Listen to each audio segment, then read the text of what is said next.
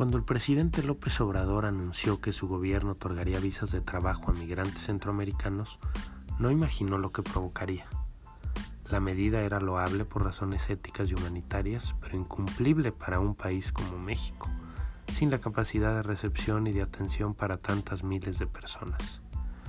La noticia debió correr como reguero de pólvora y muy pronto arribaron a nuestro país, además de ciudadanos centroamericanos, también africanos y cubanos. La expectativa sigue siendo llegar a los Estados Unidos, pero aprovecharían las facilidades otorgadas por el gobierno de México durante su tránsito.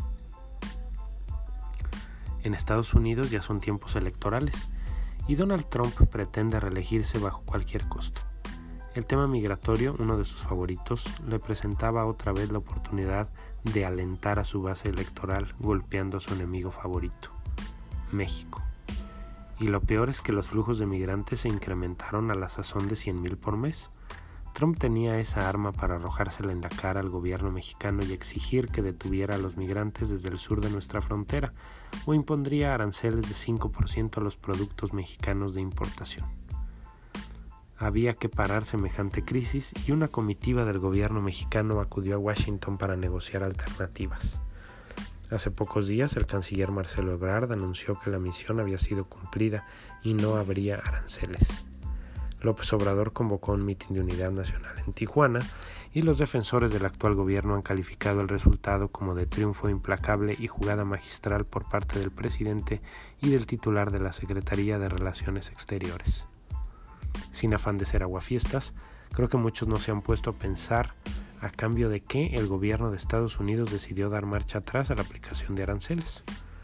Trascendió que nuestro gobierno se comprometió a enviar 6.000 elementos de la recién creada Guardia Nacional para custodiar la frontera sur, decisión que trastocará el plan de López Obrador de recuperar la seguridad pública, pues los elementos que deberían estar cubriendo tareas de seguridad ahora estarán apostados única y exclusivamente en la frontera con Guatemala.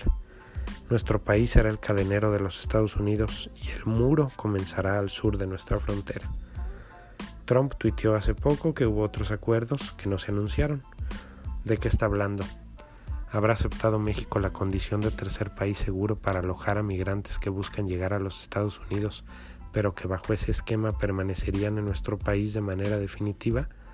¿Habrá aceptado nuestro gobierno el programa Remain, Remain in México?